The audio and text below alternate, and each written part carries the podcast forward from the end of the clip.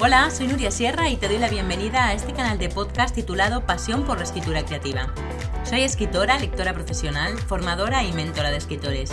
Mi misión es ayudar a los apasionados de las palabras a desarrollar todo su talento en el proceso de escritura. En este canal quiero compartir contigo toda mi experiencia acerca de técnica narrativa, trucos de escritura y motivación para escribir. Este es un nuevo episodio de Contraportada, el programa exclusivo dentro de mi canal para entrevistar a escritores y escritoras exitosos, conocer su faceta más desconocida y su lado más personal. En este nuevo episodio vamos a entrevistar a Tony Sánchez Bernal. Él es guionista, escritor, realizador audiovisual y por encima de todo se considera un contador de historias. En el año 2019, la editorial Colima publicó su primer libro, titulado Morir, el último tabú. Ahora ha terminado su primera novela que saldrá publicada en la editorial Planeta en 2024. Antes de ir al contenido de la entrevista, me encantará que te suscribas al canal allá donde lo estés escuchando, ya sea en iVoox, Spotify, Google Podcast o Apple Podcast. También te invito a que te suscribas a mi newsletter en nuriasierra.com y a que te descargues los recursos gratuitos que allí encontrarás para aplicar a tu escritura. Hola Tony, ¿qué tal todo? Muchísimas gracias por compartir este tiempo con nosotros en Contraportada. Estoy encantada de que te hayas animado a pasar por el micrófono del programa para contarnos tu faceta más personal, tus curiosidades, tu experiencia como guionista, escritor y realizador y para charlar sobre tu primera novela que saldrá publicada en la editorial Planeta en 2024. Bueno, hasta donde se pueda contar. Bueno, ¿qué tal? ¿Qué tal? ¿Cómo estás? Bueno, lo primero, muchas gracias, Nuria. Para mí es un tremendo honor poder compartir este ratito contigo y, vaya que me hayas contactado, pues menuda alegría me has dado. Así que nada, a por todas, que tengo muchas ganas de hablar contigo, de verdad. Venga, pues vamos con la charla. Bueno, para quien no conozca a Tony Sánchez Bernal, os cuento que él Dice que de pequeño siempre estaba dibujando cómics o escribiendo algún que otro relato, pero no fue hasta los 16 años que tomó la decisión de dedicarse a contar historias. Su vocación es emocionar y entretener a los demás. Guionista, escritor, realizador audiovisual, son muchos los términos que le han definido, pero tras su paso por la Escuela Internacional de Cine y Televisión de Cuba, fundada por nada menos que Gabriel García Márquez, se considera un contador de historias. En 2019, la editorial Colima publicó su primer libro, titulado Morir, el último tabú. Se trata de una recopilación de entrevistas sobre la muerte a representantes de las principales religiones y corrientes espirituales. El resto de su carrera ha estado volcada en el mundo cinematográfico, donde destaca Tránsito y Silencios, el cortometraje por el que le concedieron la beca para estudiar guion cinematográfico. Ha terminado su primera novela, que saldrá, como decíamos antes, publicada en Planeta el año que viene, en 2024. Y podéis saber más sobre él en su web, tonysánchezbernal, todojunto.com, y en su perfil de Instagram, donde es muy activo recomendando sus dos pasiones, los libros y las películas. Y donde hay además dos protagonistas, que son su hijo y su gato Silvio. Bueno, ¿algún dato más, Tony, que quieras añadir a tu biografía? No, no, la verdad es que muy, muy completo. Me ha hecho gracia lo de Silvio y, mi hijo como protagonistas de mi Instagram porque no es nada calculado, nada pensado, ¿no? Nada, no hay nada, ninguna estrategia detrás, y, pero ciertamente pues acaba siendo así, sí, sí. Mm, es que, es que los gatos son bastante protagonistas. Ostras, sí, además Silvio tiene como esa vocación de artista, de, o sea, de artista, ¿no? De, de protagonista de Chupacámaras, que, mm. que bueno, lo verás por aquí pasando seguro, o sea, se mete en los vídeos que grabo para TikTok, siempre se está ahí en medio. En las fotos de Instagram muchas veces me dicen, hombre, abusas un poco de meter al gato, ¿no? Digo, no, no, es que no es nada a propósito, o sea, yo quiero hacer la foto a un libro pero es que se mete. Sí, el gato y los papeles, les encantan los, los papeles. Bueno, luego, luego hablaremos de, de, Silvio. Bueno, vamos allá con la, con la charla, porque yo digo que son preguntas y que es una entrevista, pero en el fondo es que venimos aquí a, a charlar y sobre todo a hablar de, de, la vida, que es lo más importante, y luego, si, si acaso, un poquito de escritura. Bueno, la pregunta de rigor que hago a todos los escritores y escritoras que pasan por contraportada. ¿Qué te negarías a escribir? Pues mira, em, hace poco, bueno, hace poco, igual hace año y medio, dos años, me ofrecieron escribir una, un libro como, como escritor fantasma, es decir, que lo firmase otra persona. Y yo me negué, También es verdad que el dinero no era muy alto, ¿no? Que igual según que suma, oye, pues te lo piensas. Pero me negué porque yo qué sé, al final eh, un libro supone mucho tiempo detrás, pones mucho de ti, ¿no? Según Mario Vargas Llosa, todos escritores somos como exhibicionistas, no solo que al revés, hacemos un striptease al revés. Entonces, claro, se me haría un poco raro estar trabajando un año o dos años en un libro y después que lo firmase otra persona, no puede hablar de ese libro como que es mío, entonces la verdad es que no lo rechacé. Pero además, firmándolo como con mi nombre, con Tony Sánchez Bernal, yo creo que el tema político, porque, bueno, obviamente, o según de qué, de qué lado político, ¿no? Porque creo que realmente en este país no se puede hablar mucho de política si no quieres perder a la mitad de tus lectores o de tus espectadores si haces cine, ¿no? Es como que enseguida ves el boicot, sobre todo por un lado, de más de la derecha más rancia. De que la mínima que un director pues ha dicho un comentario, aunque sea en Twitter hace años, ¿no? Enseguida ya hay un hashtag de no con mis impuestos, ¿no? No vayáis a ver esta película, aunque sea buena, ¿no? Y creo que con los libros, aunque igual no es tan exagerado, creo que también pasa un poco, ¿no? A veces veo como ciertos prejuicios, ¿no? Hacia ciertos escritores que igual en una columna simplemente han mostrado su, su pensamiento y como que ya hay gente que no va a leer una novela aunque sea buena y aunque no vaya nada de política, simplemente porque por las columnas se ve de qué pie calza. Y yo de momento no siento esa llamada. Igual la siento, ¿eh? Mañana mismo, o sea que no, nadie sabe, nadie puede decir que de esta agua no beberé, pero Javier Cercas, por ejemplo, lo dice, ¿no? Que él nunca se quería mojar en política, pero cuando pasó todo lo del secesionismo en Cataluña, pues bueno, pues como que le, le hirvió la sangre y se lanzó, ¿no? Pero yo de momento no, no ha habido nada tan, tan fuerte, entonces yo de momento tema político no lo tocaría, la verdad. Otra cosa es que en mis novelas no se respire, no se vea cierta crítica o cierto pensar, ¿no? Eso es otra cosa.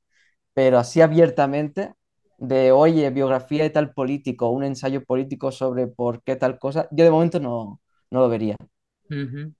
Sí, la verdad es que son temas, ten- tenemos la tendencia últimamente a politizarlo todo Mm, y, y creo que son temas espinosos. Yo siempre digo que, que en redes sociales no hablo nunca ni de política, ni de religión, ni de fútbol, que mm. también es otro No, tema. además, mira, ahora que dices las redes sociales, eh, yo ahora ya no, no tanto, ¿no? Pero sí que tuve un momento en el que me hervía la sangre un par de cosas y siempre recibías después comentarios un poco con respeto, también he de decirlo, ¿no? Igual porque yo me mojaba siempre también desde el respeto, pero al final yo qué sé, no voy a decir que te quita el sueño, pero sí que te deja como un poco de sabor agridulce y dices, oye, me vale la pena, ¿sabes? O sea, una cosa es que te esté pagando El País una columna semanal, ¿no? O La Vanguardia una columna semanal. Pero al final lo que son redes sociales, que es hobby, al fin, pues oye, pues al fin, a veces no se da cuenta, ¿no? Mm, Sí, sí, sí. Sí, yo creo que no merece la pena el, el tener al final esa energía negativa, ese Mm, karma negativo, Sí. porque, porque no es beneficioso lo que tú dices, es que qué que, qué necesidad tienes de, de meterte ahí, ¿no? Entonces yo creo que hay determinados temas complejos de las redes sociales. Pero mm. bueno, bien, o sea, nada de ghostwriter y nada de política. Bien, De bueno, momento, ¿eh? Que quién sabe, mañana, mañana te escribo Bueno, desmintiendo. Nunca se sabe, cierto. Bueno, ¿qué, qué libro de otro autor o de otra autora vivo o bueno, ya que haya fallecido, te, te, te hubiera gustado escribir? Pues mira, vivo no me atrevo a decir ninguno, porque yo qué sé, al final igual después escuchan la entrevista, ¿no? Y dicen, hombre, será tremendo imbécil el Tony este, ¿no? De que me nombra. Pero mira, sí que fallecidos, enseguida te diría dos, que además los tengo aquí los libros al lado, te los puedo enseñar, y que son Rafael Chirves y Tomás Salvador. Rafael Chirves, eh, bueno, porque era un genio y, y lo descubrí en un momento como muy, en un momento muy fundacional de cuando me empezó a gustar la literatura, ¿no? De cuando no solo empiezas a leer libros, sino cuando dices, ostras, ¿podré yo escribir libros, no? Y me encontré con un libro que ese, en ese año estaba muy en boga, ujú, que es eh, En la orilla, que ganó el Premio Nacional, Sí. y, pero, y, Y mira que en su momento la verdad es que la novela me costó, o sea, me costó, de hecho la, la dejé a medias y a los pocos meses la retomé porque vi que me había cambiado como narrador, ya como escritor, o sea, no es que inconscientemente copiase la voz de Rafael Chirves, que eso es imposible porque es un, es un genio único, pero sí que es de esas voces tipo como Javier Marías, ¿no? Que si las lees te, te embriaga de cierta manera que yo creo que te lleva a dimensiones que no creías habitadas en ti. Entonces, pues eso me gustó mucho y ya después, pues bueno, se ha convertido en uno de mis autores de referencia y bueno, me gusta pues nombrártelo, ¿no? Y otro es Tomás Salvador, como te he dicho, porque creo que es un, el gran olvidado de la literatura española. Yo lo descubrí casi por casualidad en una, en una librería de segunda mano, que de repente estaba buscando libros de ciencia ficción, que es un género que como lector me gusta mucho, y de repente me encuentro con una novela española, además, que se llama La nave. Y yo digo, pero esto, leo la sinopsis y me parece, pero como de las mejores sinopsis que había leído jamás, o sea, en, eso, en ese tiempo, ¿no? Y digo, pero ¿cómo puede ser que yo no, no conozca esta novela? Encima es la primera novela de ciencia ficción que se escribió en España. Tanto es así que hay un prólogo en el que el mismo autor explica qué es eso de la ciencia ficción, ¿no? O sea, imagínate. Creo que es de los años 60, eh, la novela, me puedo equivocar, pero es de los años 60. Y es de un escritor, Tomás Salvador, que ganó el Premio Planeta en 1960 con el atentado. Pero ¿qué pasa? ¿Por qué hoy en día no se le, no se le reconoce y ni no se le conoce? No nos engañemos. Porque era policía. Entonces, claro, pues en esa época, ¿no? Policía franquista, pues ya te puedes imaginar. Pues eh, claro, lo que pasa es que la gente se olvida de que, hombre, es que era policía franquista, Tomás Salvador, totalmente, claro. Eh, pero también es que cualquier oficio era franquista, ¿no? Porque al final era la, era la época, por desgracia. Y de hecho yo soy el primero que te, te, te confieso que desde los prejuicios de ser de sensibilidad progresista, pues claro, yo también, ¿no? Cuando me encontré este libro de la nave fue como, no, espera, Tony, no puedes leer una novela que haya escrito un policía franquista, ¿sabes? O sea, válgame Dios.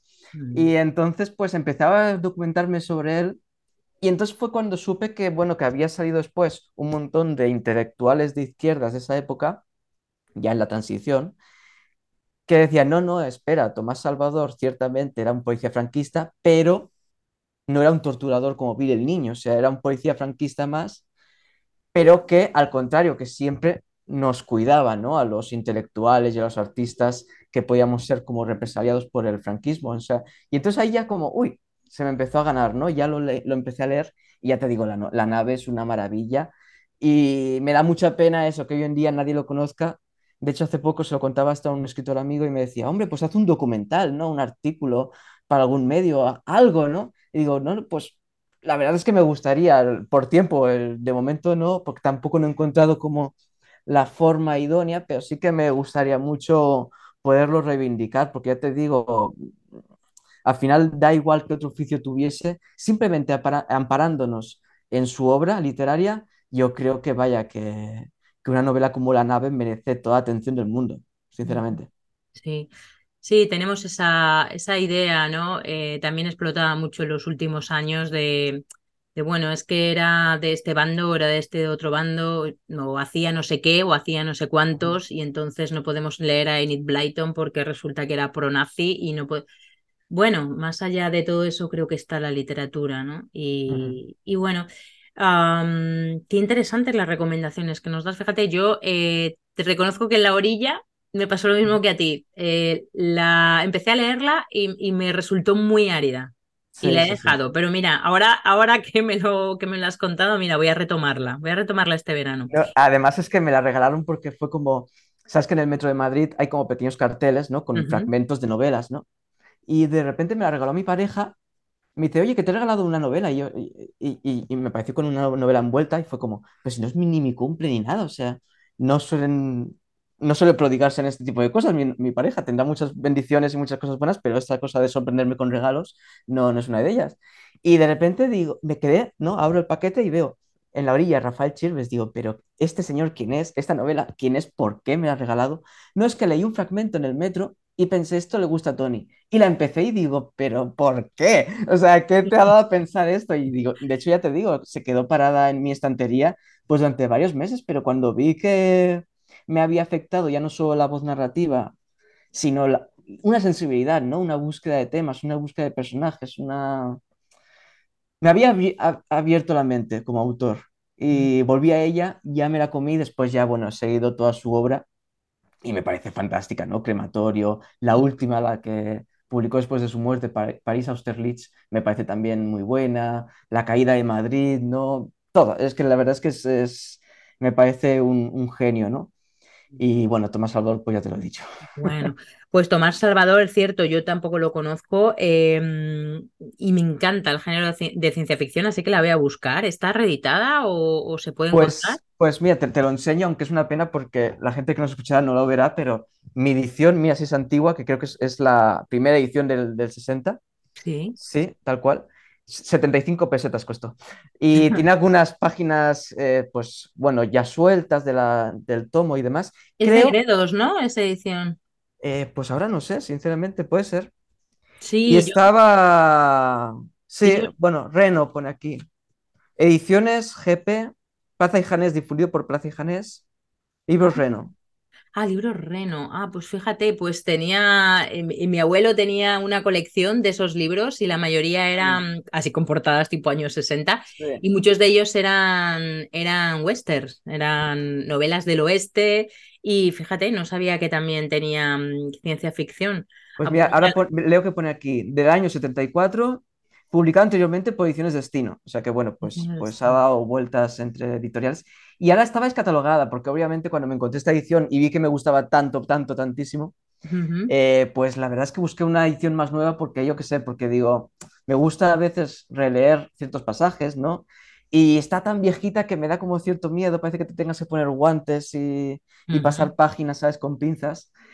Entonces busqué una nueva y está descatalogado. Ahora, hace poco me dijeron que en el 2024 creo que iba a ser una editorial muy pequeña, independiente, la iba a volver a sacar. O sea que si es así, ya te lo diré. Ojalá que sí, porque ya te digo, merece la pena. Sí, sí, sí, porque me, encanta la ciencia ficción, leo mucho, no, mm. no escribo nada de ciencia ficción porque me da muchísimo respeto, me parece un género dificilísimo. O sea, eh, lo que tú decías antes, no, digas de este agua no beberé, pero, pero no creo que escriba nunca ciencia ficción porque me parece complejísima, pero en cambio me encanta leerla y me gustan mucho las películas también de ciencia ficción, soy una loca del género. Pero que ya te digo, ciencia ficción solo la nave, ¿eh? o sea, el resto que yo sepa, porque es verdad que fue muy prolífico, no lo he leído toda su obra, pero que yo sepa ya no tiene más de ciencia ficción.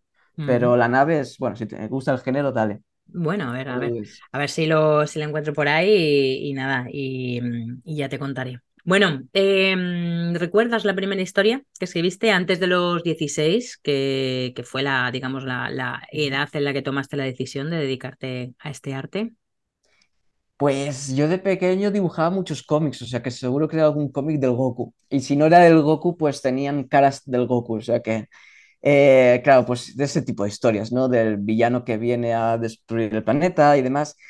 Sí que recuerdo un, cómic que era tipo comedia romántica de historias del instituto, esto ya más en primero de la ESO, em, más tipo así Mermelada Boy, que era un cómic que le gustaba mucho a mi hermana y que yo pues también me leí, claro, porque estaban ahí en la estantería. Y después también la primera novela que, bueno, antes de eso, escribí varios relatos breves que ganaron algún que otro premio o en el instituto quedaron segundo, tercero, ¿no? En el típico festival de San Jordi, por eso de Tarragona, de Cataluña, y tiene mucha importancia ahí en San Jordi, ¿no? El típico festival de instituto. Y recuerdo dos, precisamente, dos que además los encontré el verano pasado cuando fui a casa de mis padres y me hizo mucha ilusión. Eh, uno era algo muy raro, que era de un jersey hablador, porque yo tenía una historia en primero de eso, ¿no? De que odiaba mucho un jersey de cuello vuelto. Y lo ideaba mucho, pero me lo ponía, porque yo qué sé, pues en aquella época al final te tienes que poner lo que hay en el armario, ¿no? Y cuando hacía mucho frío, pues eh, ponte el, el, jersey ese que abriga mucho, Tony. Y yo me lo ponía muy obedientemente, pero lo odiaba con todas mis fuerzas, me picaba el cuello, lo pasaba muy mal, sentía que me asfixiaba. Y uno de los relatos iba de eso, de un jersey que hablaba al chico que lo llevaba y le ayudaba a ligarse a la chica de clase. O sea, mira tú qué relato breve más, más raro, ¿no? Y después otro que creo que escribí al, día, al, al año siguiente, que era de ciencia ficción, de un tipo que estaba encerrado como una cárcel, tipo como la ópera prima de George Lucas, y se fugaba. Y entonces luchaba contra un robot humanoide y ese tipo de cosas. Nada, es un relato breve, creo que tres páginas y media, ¿eh? más o menos. Y, pero, pero me hizo mucha ilusión reencontrarlos en mi casa, ¿no? Y bueno, obviamente ya no eres el Tony que escribía eso, solo, menos mal, pero, pero te hace gracia, ¿no? Porque ya ves cier- cierta búsqueda de, yo qué sé, o cierta tendencia a algunas palabras o según qué cadencias, y eso, eso te hace ilusión, ¿no? Sí. Como redescubrir a ese, a ese que fuiste, a ese adolescente.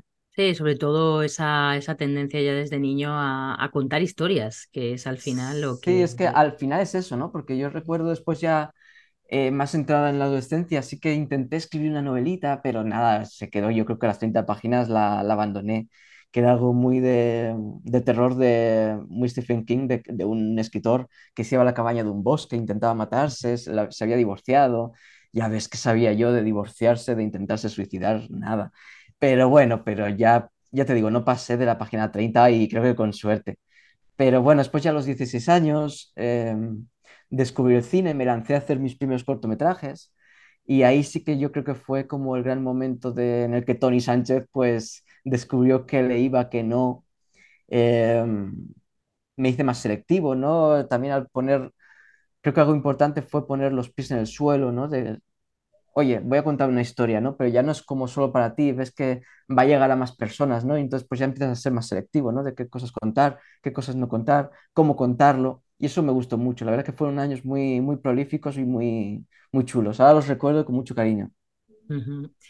Sí, bueno, además de, mm, de dibujar cómics y además de, de esos relatos del, del jersey de cuello, de cuello vuelto Celestina, que luego actúa de Sí. Celestina, eh, ¿qué te gustaba hacer de niño? ¿Qué, qué talento tenías? ¿Que has ido perdiendo o a lo mejor no, ¿no? A lo largo de Eh, los años. pues yo creo que simplemente era eso, el, el dibujar. Eh, porque nunca se me dio bien jugar al fútbol, jugaba y demás, marcaba goles o paraba goles, pero como portero, pero, pero nunca se me dio bien ningún tipo de deporte. También las manualidades igual, o sea, cuando había taller de manualidades lo odiaba, o sea, siempre yo veía como gente que hacía como esculturas de caballos súper chulas y lo mío era un churro, ¿no? Eh, entonces nunca, nunca encontré nada que se me diese bien, te, te lo digo sinceramente, o sea, no es falsa humildad, eh, pero es que... a mí es lo que me gustaba, contar historias, ¿no? Como cómics, como pequeños relatos.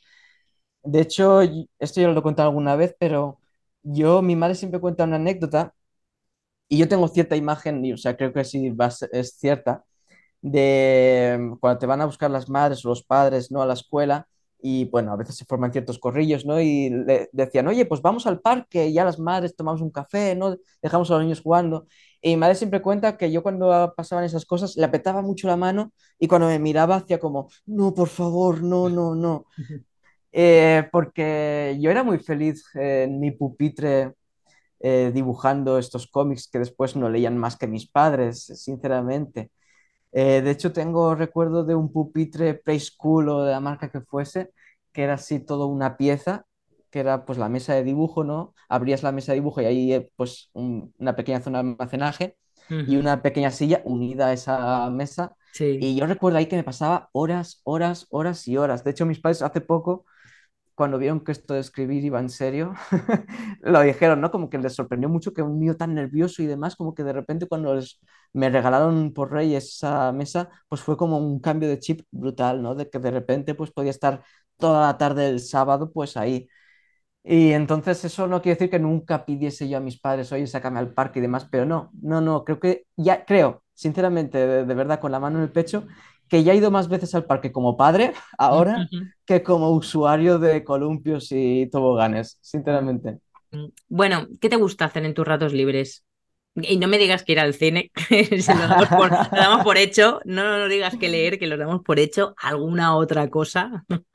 Pues mira, tengo un problema, o sea, aquí ya sirvo como para hacer como de, de psicóloga, Nuria, porque mm, no tengo, verdaderamente no tengo muchos hobbies, o sea, no tengo ningún hobby ahora. O sea, también porque entre que he sido padre y, y dedico todo el tiempo posible a trabajar, pues la verdad es que no tengo ningún hobby. Eh, el hobby se ha convertido en mi trabajo, que es el contar historias, que es el, el escribir. Entonces, pues la verdad es que no, no sabría qué decirte, porque el tiempo escasea tanto ahora mismo, desde hace año y medio que nació mi hijo, que, que efectivamente ahora mi hobby es eso, pues ver una película o, o leer tranquilamente. Entonces, pero si me preguntas algo así, oye, algo que no sea eso, o sea, sí o sí tienes que decir algo, o si no, con la pistola en la sien, ¿no?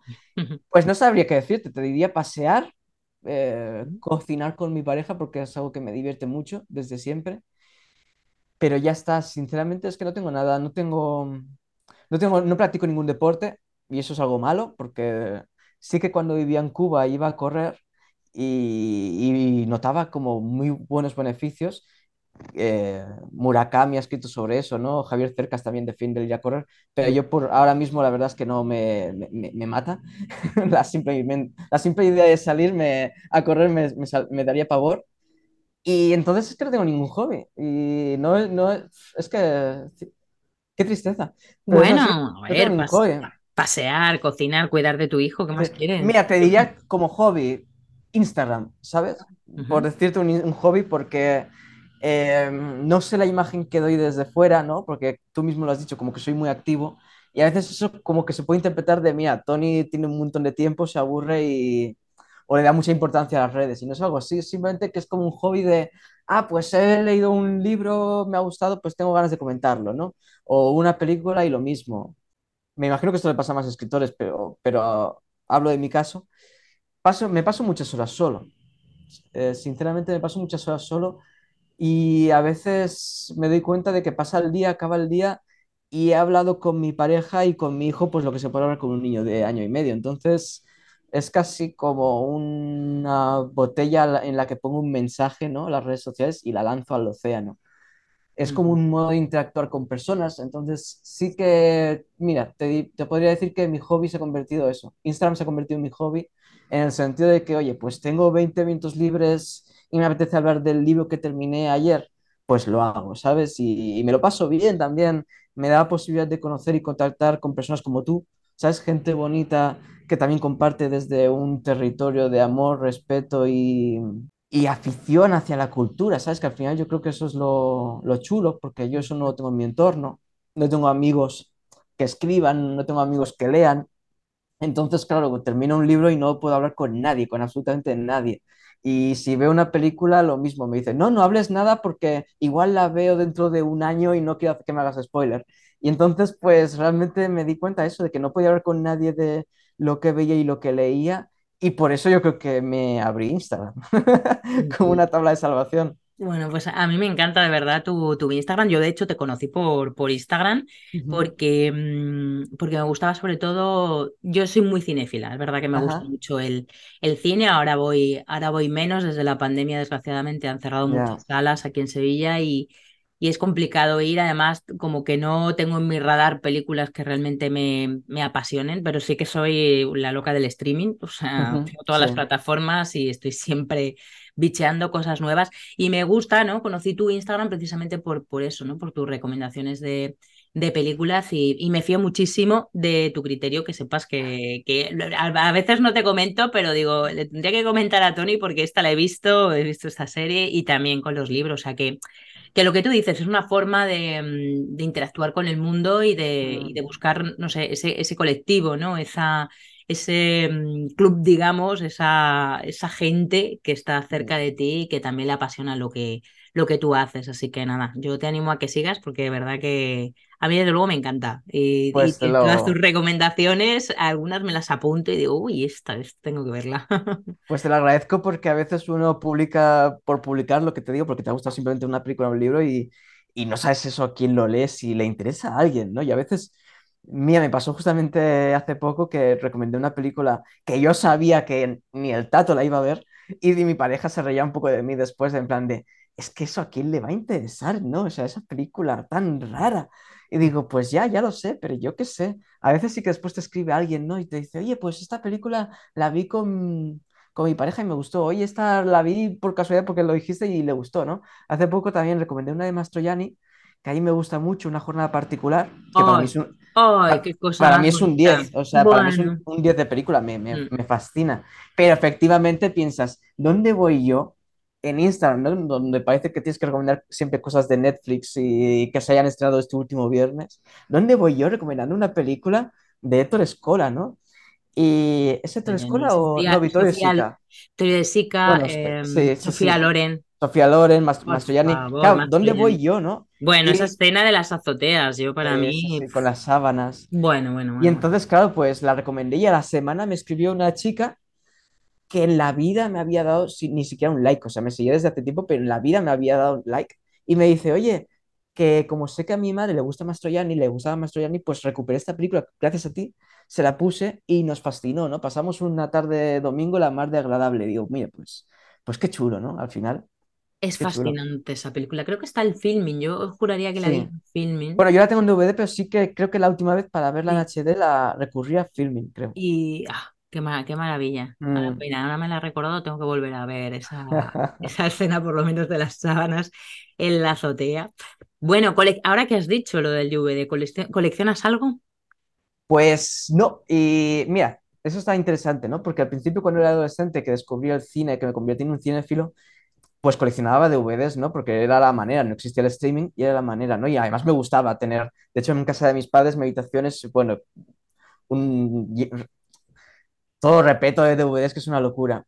Y después ya cuando me mudé a Madrid y demás, lo típico que te traes cuatro, ¿no? Las más imprescindibles, las que quieres volver a ver, sospechas que querrás volver a ver próximamente.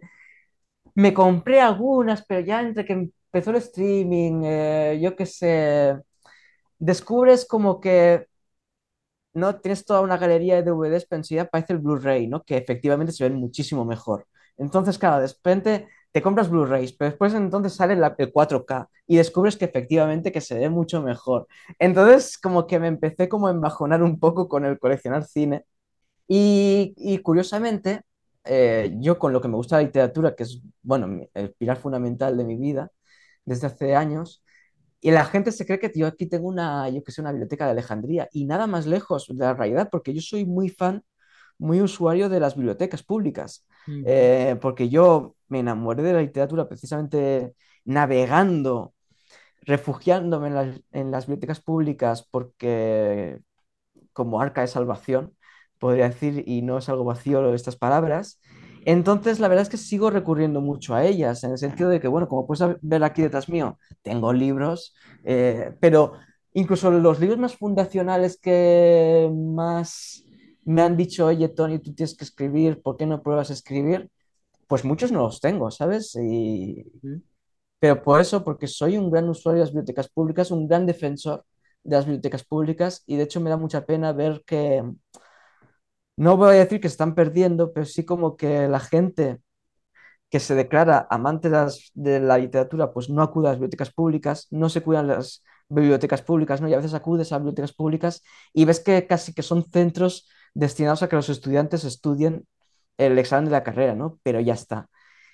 Y entonces, pues yo siempre soy, de hecho, cada X meses siempre hago algún post en Instagram, ¿no? De ferviente defensor, porque es como, ostras, que tenemos ahí un, un baluarte que hay que cuidarlas, ¿sabes? Y mm. que no todo el mundo se puede gastar 20 euros cada semana. Digo cada semana porque a mí un libro me dura como cuatro mm. días, ¿no?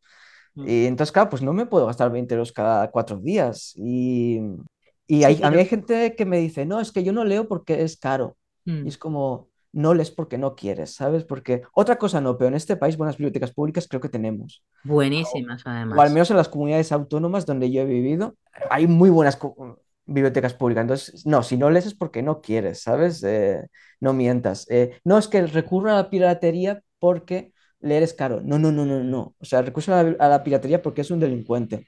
Eh, porque ir a la biblioteca pública es súper sencillo. O sea, yo puedo entender, ¿no? Si vives, yo qué sé en un pueblecito y tienes que coger un coche que está la biblioteca más pública más cercana a 40 minutos, mira, te lo puedo entender, pero sinceramente, o sea, creo que es el, no es el, no es el caso más mayoritario que hay aquí en este país, ¿no? Entonces, mm. pues, pues eso, yo siempre soy un ferviente defensor de bibliotecas públicas y eso hace pues que no tenga una biblioteca lo más extensa que me gustaría. A veces no te creas, ¿no? Que a veces digo, joder, me gustaría como recuperar esa novela o eh, releer ese párrafo, ese capítulo y, ahí justamente no lo tienes, ¿no? Tienes que ir a la biblioteca, pero bueno, pero es un daño menor, ya te digo. Entonces, no, coleccionar no colecciono nada, sinceramente. Creo que también tenemos poco espacio, o sea, ya no tenemos espacio para acumular tantos formatos. Es que si es el, VHS ya ni te cuento, pero que si el DVD, que si el Blu-ray, ya es imposible, ¿no?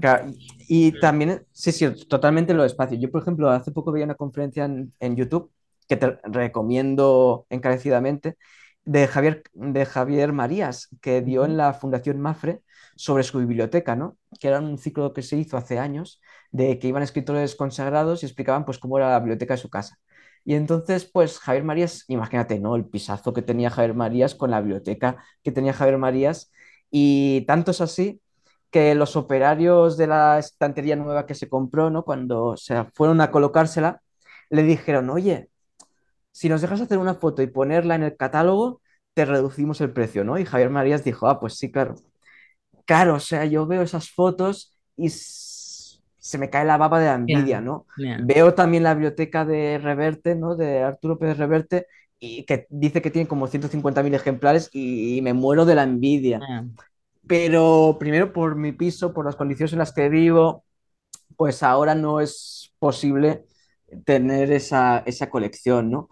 Y respecto a los DVDs, lo que te decía también es que yo qué sé, primero que queda caduco enseguida, ¿no? Por la calidad de imagen y demás. Y después también me gusta un poco, como alguien que vive de alquiler y que se ha mudado varias veces, como un poco la ecología en el día a día, ¿no? Ecología en el sentido de lo material que no necesitamos. Oye, pues igual si se me antoja ver una película, pues la busco expresamente, ¿no? En, en las bibliotecas. O si se me antoja mucho, muchísimo, me la compro, no me malinterpretes. Pero, pero creo que esas cosas de coleccionar por, por- coleccionar, ¿no? Es que tengo un arca de mil DVDs, pero no he visto la mitad de los DVDs, también me parece un poco absurdo, ¿no? Ese coleccionar por coleccionar. Mm. Sí, creo que ya, ya, Respetando siempre todo, ¿eh? ya no hay, ya no hay espacio para, para tantísimo formato. No, claro. Bueno, mm, si tuvieras que elegir entre la literatura y el cine, ¿con cuál te quedarías? ¿O son dos amantes ya totalmente irre- irrenunciables?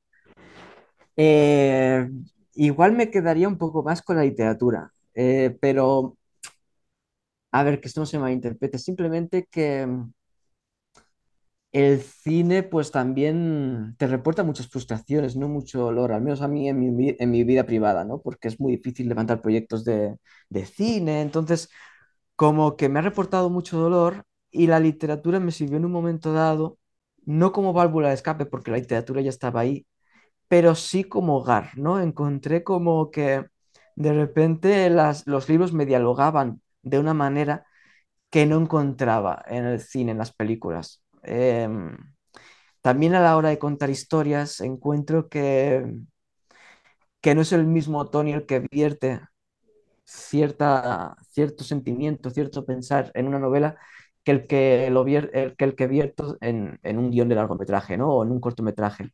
Entonces, como que de repente he encontrado un hogar en la literatura desde hace años ya y me siento tan a gusto en este mundo que la verdad es que gustándome el cine mucho, muchísimo y siendo un gran cinéfilo y, y habiendo hecho cine, si tuviese que quedarme con una sola, igual con la literatura, pero vaya, que creo que la- tener que escoger entre las dos sería como, ¿qué escoges, no? Mamá o papá, es, es como cruel. Es como que no tienes por qué quedarte con una. Es como la gente un poco friki de la ciencia ficción, ¿no? Que a veces nos preguntan, ¿pero qué prefieres, Star Wars o Star Trek? Y, di- y dices, pues yo disfruto ambas. O sea, la verdad es que me gusta, me gustan las dos, las dos sagas. Entonces, eh, ¿por qué tengo que escoger, no? Puedo ver ambas. Entonces Mm. me parece, me, me pasa un poco lo mismo, ¿no? Sí, creo que son dos, dos formas de contar historias diferentes, pero al, al final es lo mismo, es contar Sí, sí, historias, ¿no? sí, sí, de hecho eso, es- eso es tremendo, eso es- lo que dices es tremendamente interesante, ¿no? Porque efectivamente son maneras muy diferentes de contar historias. De hecho, a mí me decepciona un poco de la literatura más contemporánea, no toda, ¿eh? Por, por suerte, pero sí de muchos libros que ves que son solo novelizaciones de series y películas que el escritor no ha podido hacer, ¿no? Y como que ves cierta huella de que el escritor hace esa novela porque no puede hacer una película o una serie y casi que lo, que lo único que espera de ese libro no es emocionar o entretener, contar una historia, sino que le compren los derechos de adaptación Ya. y que la novela es prácticamente un guion novelizado. Y a mí esas cosas me decepcionan, ¿no? Porque, porque, ostras, porque Porque que son dos son, lenguajes distintos. claro, o sea, si quieres hacer una serie es muy lícito, pero haz una serie, o sea, es- escribe el guion de una serie, levanta el proyecto o intenta levantarlo, pero no, es, no sé, como que notas eso, ¿no? Que son meras novelizaciones y, y me da mucha rabia, me da mucha rabia. Mm, Eh, por suerte ambos medios, ¿verdad? Que dialogan muy bien, ¿no? En el sentido de que, por ejemplo, la gente, ahora las series, ¿no? Que están tan en boga, ¿no? Yo creo que incluso por encima de los, de los largometrajes. Y te das cuenta del por qué, ¿no? Porque las series se usan la estructura de las novelas antiguas. Entonces, claro, es como, por eso te llama la atención tanto una serie, porque utiliza las herramientas de la novela antigua, ¿no? El creador de The Wire, que es una de las grandes series de la historia y quizá la mejor de todas, mm, lo dice, ¿no? Que él, cuando escribía los guiones, él estaba escribiendo una novela policíaca con lenguaje de guion, ¿no? Pero en cuanto a estructura y en cuanto a descripción de personajes y todo, y todo era una novela. Y efectivamente, ves la, la serie y así es, ¿no? Entonces eso también está muy interesante, ¿no? El ver cómo dialogan, ¿no? También el uso de los cliffhangers en la literatura, ¿no? Ves que, hombre, que descaradamente son de serie, de serie. Y está bien, ¿eh? O sea, porque al final hay que atrapar al lector y es obvio que te- ahora como escritores, eh, novelistas, pues estamos luchando contra la atención del streaming, de los videojuegos, o sea que hay que capt- captar la atención, ¿no? Pero efectivamente tú ves esos cliffhangers, ¿no? Desde el código Da Vinci de ves ese uso de, de, de, terminar cada capítulo con un cliffhanger que dices, ostras, esto es de serie, ¿no? Que se va fundido a negro o cambia de repente a otra situación. O sea que, que bueno, eso también está interesante, ¿no? Ponerte a, dialogar, a, a analizar estas cosas. Yo la verdad es que en esto pierdo, no voy a decir que pierdo mucho tiempo, sino que invierto mucho tiempo pues cavilando, ¿no? Estas, estas dos formas de entender y de cómo dialogan cine y cine, televisión y y literatura. Me gusta mucho literatura. pensar Bueno, mm, te voy a poner en un brete ahora. Eh, una única película favorita que tuvieras que eh, salvar del mundo mundial. Una. ay, lo te- mira, Difícil, lo, lo tengo claro, El secreto de sus ojos. El secreto de sus Ah, ojos vale. de, de Campanella. Sí. En verdad, la, la- la- esta suerte de tetralogía que tiene Campanella con Darín me parecen las cuatro unos peliculones eh, imprescindibles. Pero Mm, es cierto que si tuviese que quedarme con alguna, es, sería esa, ¿no? Con El secreto de sus ojos. La veo una vez al año, siempre tengo como esa cita con, con ella. sí. Y es que siempre descubro algo distinto. Eh, Es una película para mí excelente, excelente tanto artística como técnicamente. En- es que es perfecta, ¿no? Eh, estas cosas, aquí ya empiezo como estas cosas que solo ves cuando la llevas vista 20 veces, ¿no? Pero, por ejemplo, hay una escena en la que pa- están en el despacho él y ella y se nota cierto feeling, ¿no? Pues en la conversación, el diálogo es simplemente profesional. Y hay una rosa en un jarrón del, del escritorio de ella que el plano se mueve y entonces se sitúa la rosa justamente en la americana de Darín, como si fuese en la solapa, ¿sabes? El típico galán con, antiguo con la flor aquí en la solapa de la americana.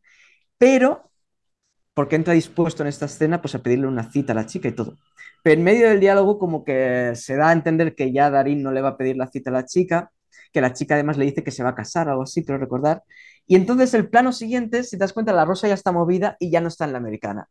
Ah, Claro, esto, esto no es baladí, o sea, esto es, es algo muy hecho a propósito, ¿no? Porque además eh, tú ves que está exquisitamente bien rodada esta película, o sea, no es algo que dices, no, es que tenían prisa por rodar y rodaron al tuntún y fue la suerte. No, no, no, no, porque qué casualidad, ¿no? Que justamente cuando el diálogo cambia, se produce este, este cambio en la escenografía, ¿no? Entonces son este tipo de detalles que me hacen estar siempre alerta y después también esta cosa de conjugar también que sabe Darín en la tetralogía realmente, pero en esta en particular, ya que es lo que estamos hablando, de combinar drama y comedia y en esta encima añade suspense, ¿no? Que dices, pero ¿cómo haces esta barbaridad de, de película, ¿no? ¿Cómo la, la haces tan bien? Que puedes reír de repente en un diálogo, después al instante siguiente estás llorando y al instante siguiente hay un momento de intriga, un asesinato, ¿no? Y, y dices, pero ¿cómo puede ser? Eh, que haya tal genialidad en cada plano, en cada frase y en cada, en cada línea. O sea, es, es magistral, es, una- es excelente. Claro, porque aquí a tu pregunta lo fácil es decir El Padrino uno El Padrino dos ¿no? Que objetivamente son las mejores películas de la historia del, del cine. Pero a nivel después subjetivo, ¿no? Yo esto lo aprendí de la serie Dawson Crece, ya ves tú qué referencia, ¿no? Más intelectual. Que el personaje de Dawson quiere ser director de cine y hay un momento donde le preguntan, ¿cuál es tu película favorita, no? y no, recuerdo cuál dice, ¿no? Pero bueno, dice pues la típica, yo qué sé, el tercer hombre, eh, el acorazado Potemkin, alguna así muy conocida. Y le dice, no, no, no, no, ¿cuál es la mejor película para ti? ¿No es cuál es aquella que ves cada poco tiempo, siempre te sigue gustando y siempre te sigue emocionando? Y entonces dice, ah, vale, pues tiburón, ¿no? Y entonces, claro, pues yo ante esta pregunta siempre respondo claramente el secreto de sus ojos, porque me parece, ya te digo, una maravilla. Qué bueno, ha sido fácil. Entonces, bueno, tengo que volver a verla sí, para ver la escena de la, de la rosa, sí. Pero así mucho, ¿eh? o sea, ya te digo, o sea, casi en cada escena, o sea, de hecho, así a modo friki te podría escribir un, un yo que sé, un libro de ensayo de por qué es, es, tan buena película, o sea, es que me parece brutal, realmente es brutal. Bueno, también cuenta con la baza de Darín, que es... Hombre. que es un Menudo, gran... claro, claro. Sí, sí, es de hecho él lo dice, ¿no? Que eh, en la preproducción, ¿no? Cuando decían, hombre, ¿qué hacemos? ¿No? Cogemos a un actor y lo, eh, lo, lo, hacemos más joven en los flashbacks o cogemos a un autor que, y lo envejecemos, ¿no? Y, y él decía, ostras, es que lo, lo, malo de tener a Darín, que finalmente lo envejecieron, ¿no? Uh -huh. eh, en, es que estaba estupendo el tipo en cada una de las situaciones. O sea, da igual si lo pones joven, mayor e incluso andrajoso de que no se ha duchado. Es que está aún cada vez más sexy. Y es que es verdad, es que realmente es un actor de estos es improbables, brutal. ¿no? Es brutal, es brutal. Bueno, eh, a ver, el común de los mortales sabemos lo que es un guionista, lo que es un director de cine, pero ¿qué hace un realizador audiovisual? Defínenos tu, tu trabajo de realizador audiovisual. A ver, pues esa faceta la tengo un poco aparcada, sinceramente, porque últimamente ya estoy más, en, más metido desde hace un par de años en la escritura. Sí. Pero mm, yo mi experiencia era, pues eso, pues el ser cortometrajista, ¿no? El, el, tienes un proyecto, es que lo escribes y después te dejas la vida y la salud para levantar dicho proyecto, ¿no? Y cosa que es muy difícil, o sea, realmente Soderbergh decía, ¿no? De que en el cine tú tienes 10 proyectos y, suerte si sale uno. Y efectivamente es así, o sea, eh, te quita mucha salud y mucha paz mental el, el, cine a la hora de hacerlo, pues son todo peleas, todo disputas, todo batallas, es una guerra constante.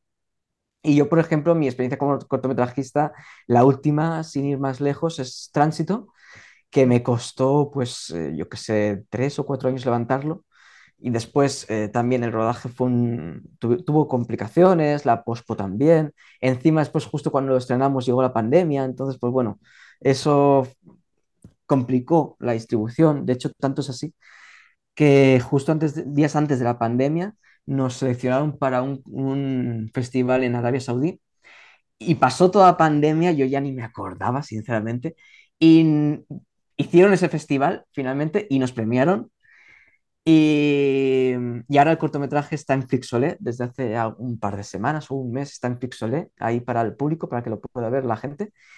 Y, y, y, muy contento ¿no? con esa salida. Pero, por ejemplo, tengo otro proyecto que también me cogió cuando la pandemia, pero en este, en este, este proyecto estaba en preproducción, es decir, habíamos conseguido ya una actriz, además era una actriz que a mí me encantaba, que era ideal, que tenía muchas ganas de trabajar con ella.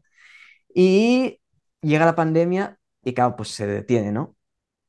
Y lo íbamos a rodar como dentro de dos semanas. Y claro, pues con la pandemia, después con las complicaciones ¿no? que tenían los rodajes en plena post-pandemia, pues la verdad es que ya no sentí que esa necesidad también imperiosa. También, también un poco por la sinopsis de lo que iba, ¿no? De, que no, no, lo voy a contar aquí, pero bueno, que iba de un tema que ya estaba un poco solucionado, ¿no? En el 2023 ya ese tema no había esa, esa prisa por contar esa, esa, crítica social, por hacer esa crítica social. Entonces, pues bueno, pues ahí se quedó el, el proyecto. Y eso me da mucha pena, ¿no? Porque hay, a veces, ahora que está tan en boga en el mundo de la ciencia ficción, esto del multiverso, uh -huh. a veces pienso, bah, seguro que hay un Tony donde no, no, al que no le afectó la pandemia, ¿no? Donde no hubo la pandemia y logró hacer ese corto. Y hoy en día, pues igual no tiene, no está a punto de publicar una primera novela, sino igual pues un primer largo, ¿no? Yo qué sé. También a veces pensar estas cosas también es una pérdida de tiempo. Pero como te comentaba al principio de mi respuesta, pues básicamente mi experiencia era eso, cortometrajista, que eso es laborioso, es dar trabajo también a gente, porque esa es otra cosa, ¿no? Que la gente, tú dices cortometrajista y se piensa que es pues darle bocadillos de atún a la gente y, y darle muchas gracias. Y no, no, no, no, no. O sea, eso es el cortometraje que haces en la escuela o que haces antes de ir a la escuela de cine. Pero yo en mi caso, cuando te hablo de ser cortometrajista o de hacer cortos, era pagando a gente, eh, no solo pagándoles, obviamente, porque están trabajando, sino además darles de alta. Cuando das de alta ya tienes que estar, pues, reconocido por el ICANO, por el ministerio. Entonces, pues bueno, te hablo de toda una labor también empresarial que no te viene al caso porque tú te sientes más artista, ¿no? No, no te gusta tanto eso. Entonces, bueno, líos de contratos, ¿no? De, de contratos de servicios, de seguros, de rodaje. Entonces, pues bueno, toda esa parte más empresarial en la que uno ya no se siente tan a gusto, ¿no? Mm. Y, la parte más gris, digamos, ¿no? Del, sí, sí, que, del audiovisual. Que a ver, que soy alguien afortunado, ¿eh? que en el último cortometraje pues tuve ahí alguien que me ayudó, una, una productora que me ayudó, pero bueno, aún así te tienes que comer mucho. es que de todas maneras es que el mundo audiovisual a mí me parece complejísimo, complicadísimo. Mm. sí, sí, sí, sí, realmente sí, sí, sí. O mm. sea...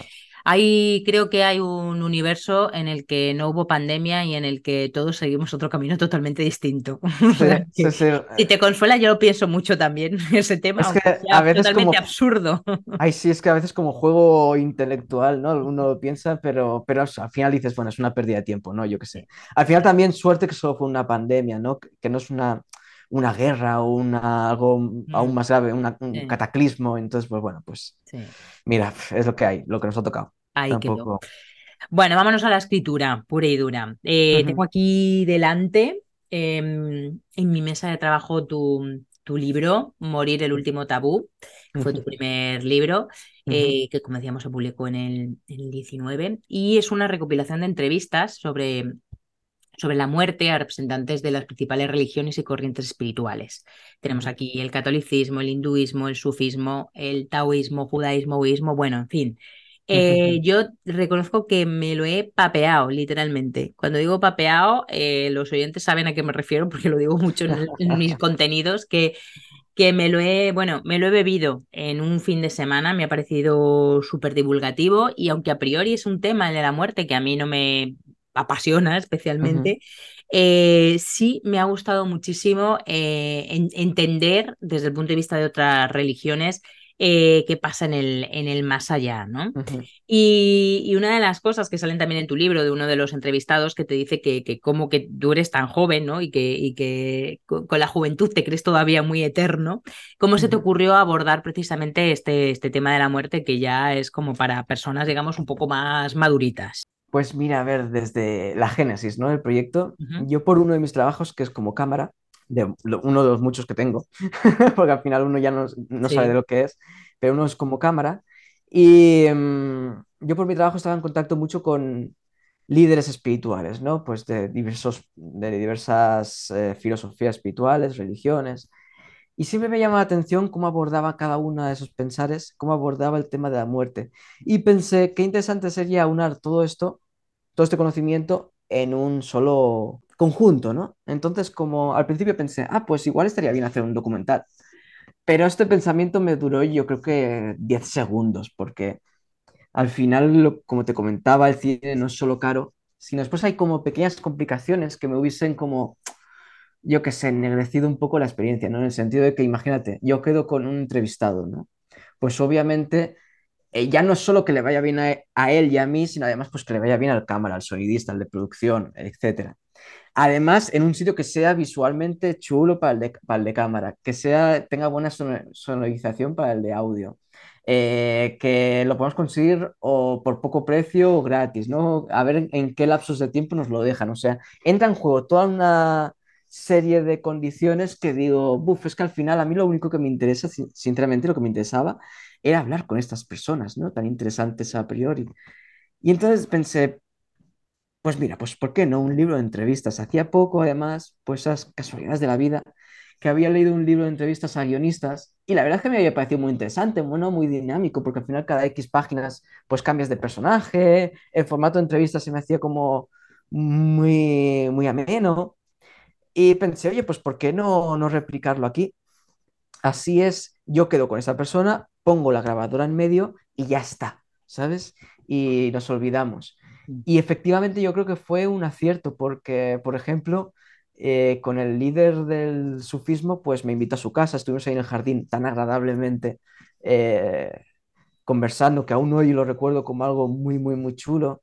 Eh, con el, el, lama, por ejemplo, pues me invitó a la Casa del Tíbet ahí en Barcelona y lo mismo, estuvimos ahí en el Gompa, en la, en la sala del- de meditación budista, los dos sentados, en, además en una hora en la que la Casa del Tíbet estaba cerrada, entonces estábamos él y yo, ¿no? Y que te ves desde fuera y dices, pero acabo yo hablando con, con un lama, ¿no? Al final la situación fue súper gratificante, súper chula.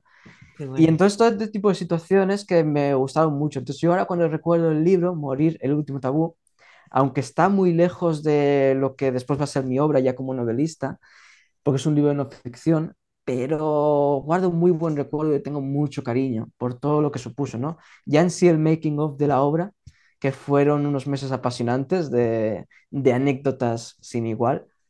Después también, pues, el tema de, de la editorial, ¿no? De cómo contacté de repente con Colima y cómo me abrieron las puertas. Eh, toda la promoción que me lo pasé bomba, me pasé bomba dando entrevistas con, con la muerte, ¿no? Con anécdotas también curiosas, como que me presentaron como Tony, el experto sobre la muerte, y yo, experto de nada, ¿sabes? O sea, pero bueno, cosas curiosas, anécdotas que, que la verdad es que te la hacen pasar bien, son chulas, son bonitas y y cosas, ya te digo, muy, muy gratificantes.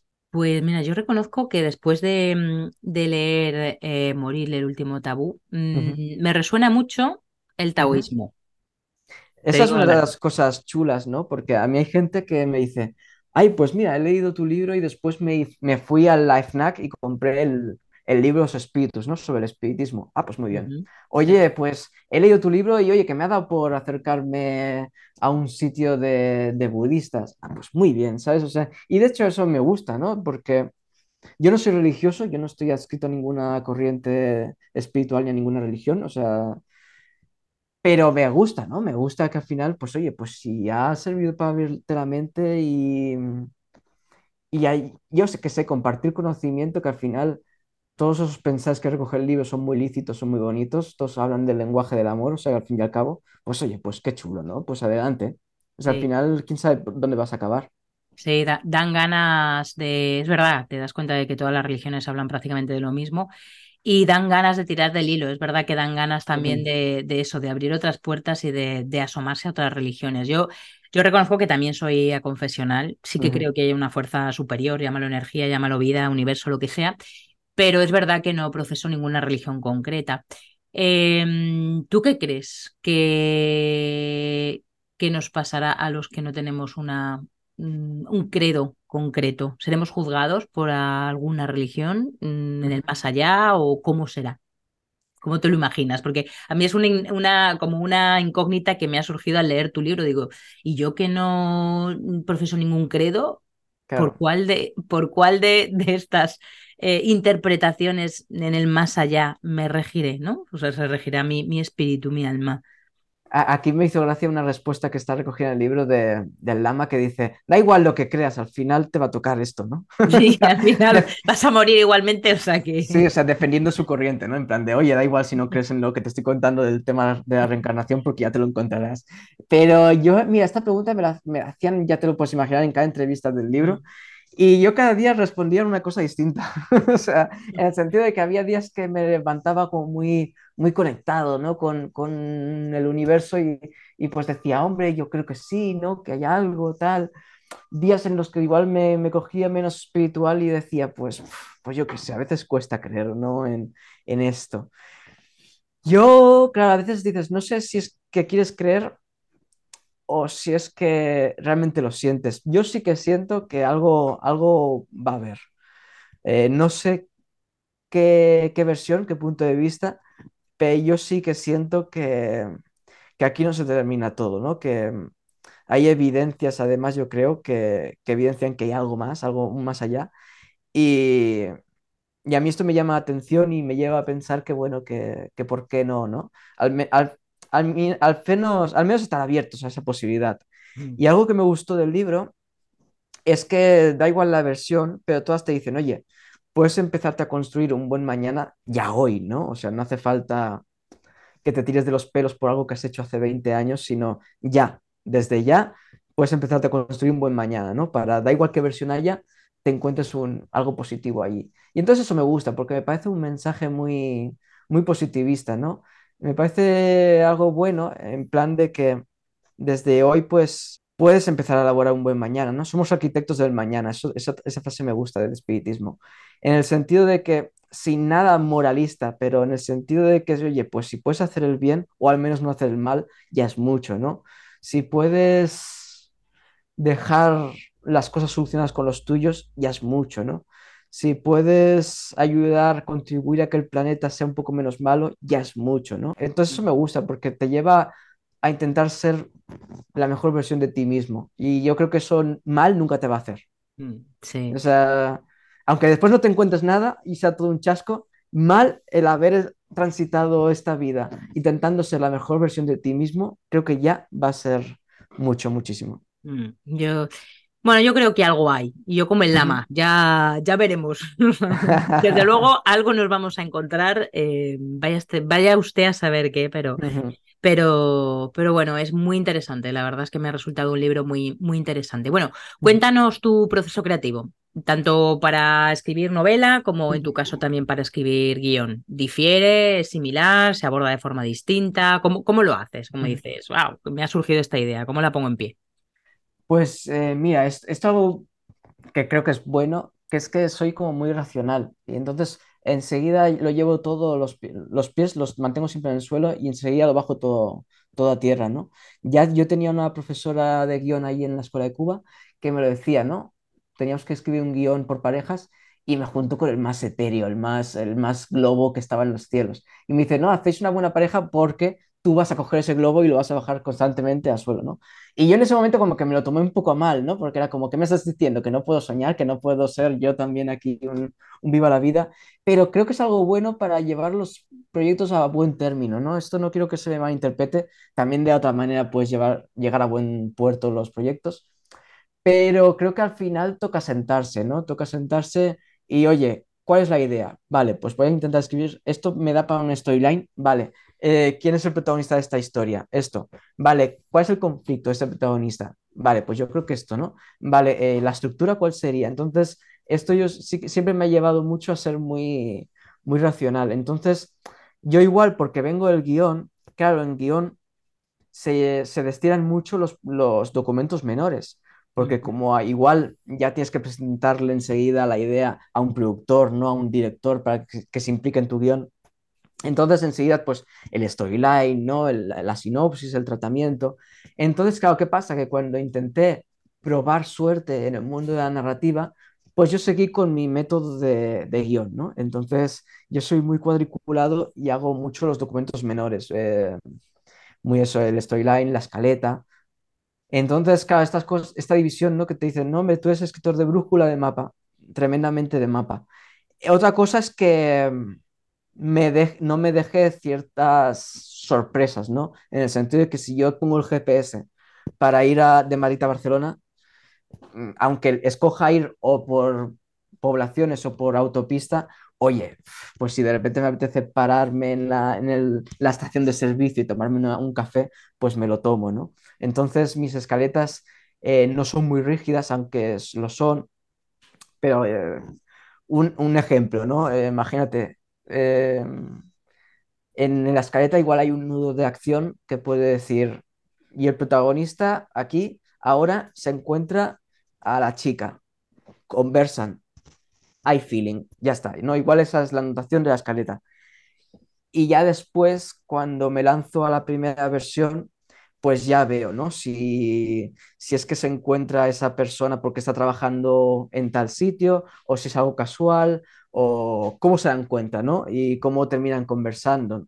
Entonces, eso, en el sentido de que la estructura sí que soy bastante férreo, pero después los pequeños nudos, salvo los, obviamente, los giros principales que sí o sí tienen que acontecer, ¿no? Como este se muere, o este pasa tal cosa, o ocurre tal, tal acontecimiento, que sí que obviamente soy más férreo, sí hay cosas que me permiten un poco más de libertad, porque sé que cuando llegue ahí, como habré estado acompañando a los personajes, pues 100 páginas, 200 páginas, las que sean, encontraré eh, la forma idónea para, para encontrar eso. Y entonces yo soy eso, soy como muy cabal en los procesos creativos, eh, igual demasiado, pero es que es lo que, lo que a mí me sirve, sinceramente. Yo esa cosa, te la habrás encontrado tú también, Nuria, de, de, escritores que dicen, no, yo igual no escribo en seis meses, pero de repente me siento y te saco diez páginas, ¿no? A las tres de la mañana. No, no, yo no, yo eso no, no, soy así, no soy así, yo me pongo mis horarios y de hecho, si por ejemplo, imagínate, a las 3 de la mañana me viene una idea, eh, pues no abro el ordenador, o sea, me la anoto, pero ya al día siguiente, como si fuese un trabajo de oficina, cuando abro el portátil y demás, entonces lo, lo, lo llevo a cabo, ¿no? Pero intento eso, que sea un trabajo mm, con horario establecido al 100%, dentro de lo posible, obviamente. Mm, vale. Eres entonces metódico con GPS, podríamos decir. Sí, sí, sí, sí, no, muy, muy metódico, pero también es porque, porque fue el método de cuando empecé a escribir guiones ya en la escuela de cine, fue el método que yo encontré que a mí me servía pues para realmente poder escribir, ¿no? Porque esta cosa de tienes que presentar un guion, yo qué sé, dentro de X meses. Yo mi método que e, era ese, ¿no? No era el esperar a que me visitasen las musas, ¿no? De hecho, ahí está la típica frase de Picasso, ¿no? De que las musas te cojan ya trabajando, ¿no? Entonces, obviamente, ¿qué pasa? Que eso te lleva a que a veces hay jornadas un poco, no frustrantes, porque al final ya es parte del oficio, pero que igual estás pues más mirando la pantalla o revisando los documentos menores porque no estás muy inspirado, ¿no? Ese tipo de cosas. Pero bueno, también es parte del oficio, como te digo, y, y es lo que hay. Sí. Pero sí, soy muy, muy cuadriculado igual.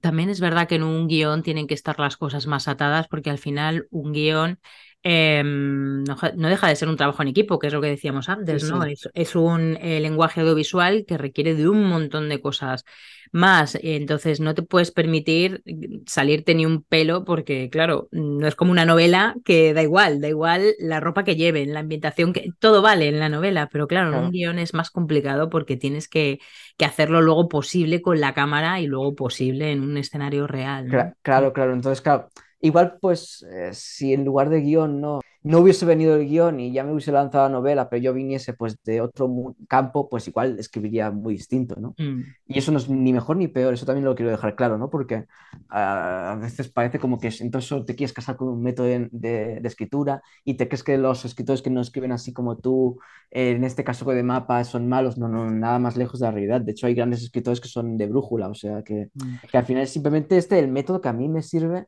para llevar a cabo mis proyectos, o sea que ni Sí. mejor ni peor.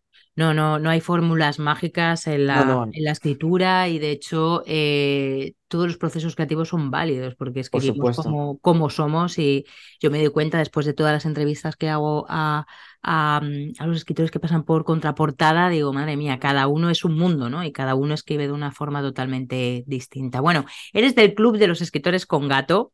Sí, ¿Qué te sí, sí. enseña tu Silvio, tu gato Silvio? Que anda por ahí durante la grabación. Sí, de hecho está justo detrás de la pantalla, o sea, de hecho está ahí, el, brazo, el brazo lo saca de vez en cuando y me, me intenta arañar el, el portátil, o sea que estoy un poco con cuidado. Eh, pues mira, aquí Ramiro Calle te contestaría que el gato pues le enseña a estar en el instante presente, ¿no?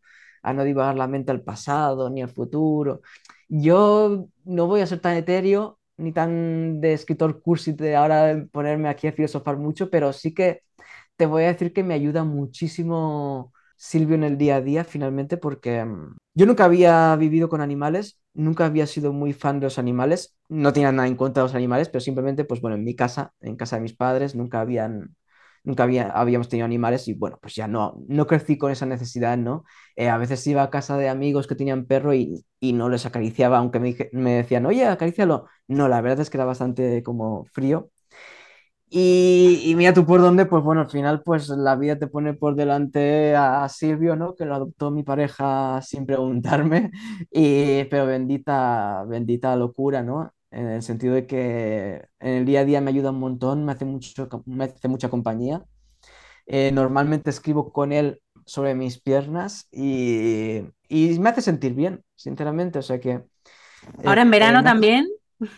Pues bien, el verano un poco menos, y yo también lo agradezco, ¿eh? Porque ahora ya está, está grande, ya no es como el gatete que llegó a casa, entonces ahora ya está grande, a veces se cae de mis piernas por eso, porque a la misma que se mueve se cae, bueno, es un drama que, se- que me araña un montón, pero, pero sí, yo te diría que más eso, más es, es como esa compañía, ese, sí, esa compañía que me pone de buen humor. O sea, no te voy a decir que es un antídoto inmediato de que lo miro o lo acaricio o me mira y ya me pongo, uy, de, de excelente humor, pero sí que, que me, me saca la sonrisa, me, me ayuda a ser, a estar optimista. Eh, esto me ayuda mucho porque como paso tantas horas solo aquí encerrado en casa, pues bueno, pues me, me, sirve, me sirve, ¿no? De, de Sancho Panza. Eh, porque a veces uno se siente aquí como muy luchando contra molinos de viento y, se pregunta mucho de, oye, yo esto estaré perdiendo el tiempo escribiendo esta novela de 400 páginas, esto le interesa a alguien, ¿no? Y entonces, pues bueno, pues eh, te sientes menos solo, te sientes arropado y ya es mucho. compañía silenciosa e independiente. Yo miro de vez Mm. en cuando al suelo porque mi gata Priscila está, está que se muere de calor. Entonces estoy tirada en el suelo así, con las patas para arriba, Sí. intentando buscar algo de fresco, pero nada. eh, en verano en Sevilla, pues te puedes hacer una idea. No, no. Así que yo prefiero que no se suba. Se sube en invierno, es verdad que en invierno Sí, sí se sube a, a mis piernas, pero, pero ahora en verano mejor que no, la verdad. Qué bueno. Bueno, bueno, Tony, eh, estamos ya terminando. Para acabar, mm, ¿nos puedes adelantar algo de tu primera novela? Bueno, sabemos que sale con, con Planeta en el año 2024, que es obviamente con la editorial Planeta es ficción. Eh, algo que nos puedas contar, si quieres, del making of, de cómo llegaste a Planeta, de cómo has saltado de, de la no ficción de morir el último tabú a de repente historia de ficción. Eh, a, a ver, mi, mi ambición siempre fue ser novelista. O sea, lo que pasa es que como fue un proyecto así tan personal, tan inaudito, morir de un tabú, pues bueno, pues salió como salió y, y te lanzas a la piscina, ¿no? Y, y- y todo bien, súper contento con ese proyecto. Pero yo mi ambición, mi, mi interés siempre fue ser, nove- ser novelista, ¿no? Contar historias de ficción a los demás, ¿no? Entretener y emocionar. Ese siempre es mi objetivo. Eh, entonces, pues no te puedo contar gran cosa, la verdad, no te puedo contar nada porque igual me pillaría los dedos, entonces prefiero no, no decir ni sinopsis, ni título, ni nada, pero, pero bueno, es un proyecto en el que estoy embarcado, yo creo que incluso antes de morir el Too Tabú, o imagínate, lo que pasa es que, bueno, estuvo muchos años en el cajón, no por nada, ¿eh? Porque la verdad es que a el proyecto me encantaba, pero, pero bueno, eso como que, como escritor novel que tienes a veces como dos, tres manuscritos, ¿no? Iba moviendo cada uno con sus tempos distintos y, y casualidades de la vida, yo creo que no te puedo contar nada específico porque entonces estaría spoiler, pero hay algo muy concreto de esta novela que tuve que reescribir después de ser padre, ¿no? Con todas estas nuevas experiencias que me está abriendo la vida y entonces lo he entendido, ¿no? Que claro, que era una novela que por el motivo X nunca había sentido que era el momento idóneo de moverlo hasta que fui padre. Y, y justamente, pues mira, pues eh, conseguí que me abriese las puertas la agencia Hanska y yo súper contento porque la verdad es que estaba súper o sea, feliz de estar con ellos eh, en el sentido de, mira, para que veas si soy cuadriculado, que cuando decidí mover el proyecto, y esto te lo cuento a ti en primicia, creo que no se lo había contado ni siquiera a mi pareja, no sé, de que cuando decidí mover el proyecto realicé una lista, ¿no? De, de, bueno, de agencias editoriales a las que yo creía que podía interesar ese manuscrito, ¿no? Y el primero, te, te prometo que esto es así, en el primer puesto estaba Agencia Hanska. Y hace poco me salió entre los papeles eh, esa anotación y qué ilusión me hizo, ¿no? Porque fue como, jo, como que había un pálpito, algo de decir, es que yo creo que esto tiene que gustar a la agencia Hanska. Y, y mira, para que veas que no es nada de, no, eh, ellos ya te conocían igual por Instagram, ya como tienes seguidores, ¿no? Esta cosa que a veces hay gente que lo puede malinterpretar. No, no, no, o sea, yo ya había presentado un manuscrito antes a la agencia Hanska y no me lo habían aceptado, o sea, de hecho, ese manuscrito que no me habían aceptado lo presenté dos veces. Una porque lo presenté por, por presentarlo y la segunda porque fue como, no, no, no, como no he respuesta, por si acaso fue a spam, voy a volver a insistir, ¿no? Y, y no, no, simplemente es que no tocaba ese manuscrito, ¿no? O sea, no, no tocaba. Creo que es un buen manuscrito, pero no tocaba. Y este, pues, pues ya sí conseguí, conseguí eso, firmar con Hanska. He aprendido un montón de Justina, de mi agente, eh, pero un montón. La verdad es que es una profesional como la copa de un pino es una gran persona, pero además como profesional es que es, un, es grandísima, tiene un conocimiento, sabe un montón, ya no solo del sector editorial, sino además de cómo contar una historia, ¿no? Tanto es así que hay un momento en el que cuando ya había firmado con ellos y demás, que me dice, ostras, yo creo que sobre esta página y esta página estaría bien un capítulo o un párrafo donde tal personaje pensara tal, tal cosa, ¿no? Recordaba tal cosa. Y después lo lees y dices, ostras, qué razón, ¿no? O sea, qué visión de conjunto, ¿no? Y de ir después a, a lo macro que ha tenido, ¿no? Y efectivamente, o sea, realmente ese personaje necesitaba ese detalle en esa parte, o sea, que para que te hagas una idea, ¿eh? de lo concreto. Y, y nada, después, pues imagínate cuando encima la novela interesa a la editorial Planeta, pues eh, te iba a decir, estoy cumpliendo un sueño, pero es que yo creo que ni un sueño, o sea, yo ni, ni en el mejor de los sueños me hubiese hubiese pensado que mi primera novela podía interesar al planeta, ¿no? Que se, vería la luz con planeta. Entonces, eh, estoy viviendo lo inimaginable.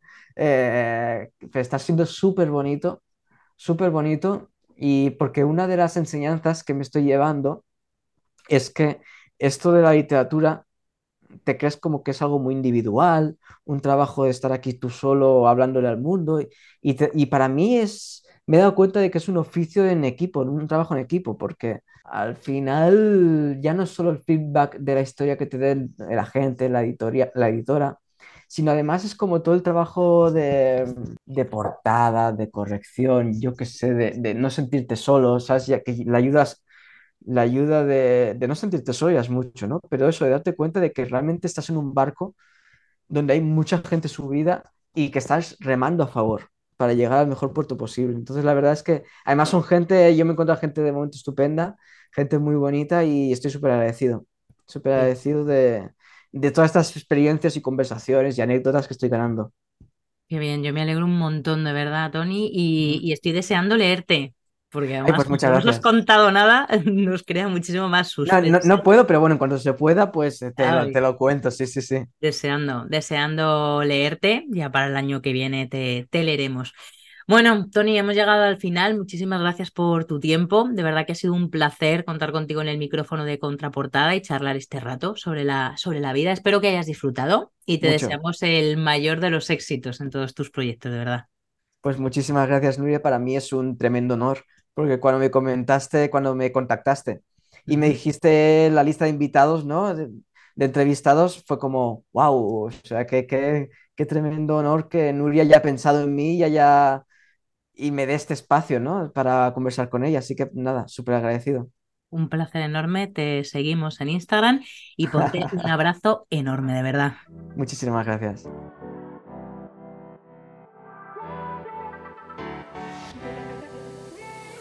Espero que esta nueva entrevista de contraportada te haya gustado y resultado útil. Si es así, me encantará que la compartas con quien creas que le puede interesar para ayudarme a llegar cada vez a más apasionados de las palabras. Te invito de nuevo a que te suscribas al canal y también a mi newsletter en nuriasierra.com. Muchísimas gracias por escuchar este episodio y hasta el próximo.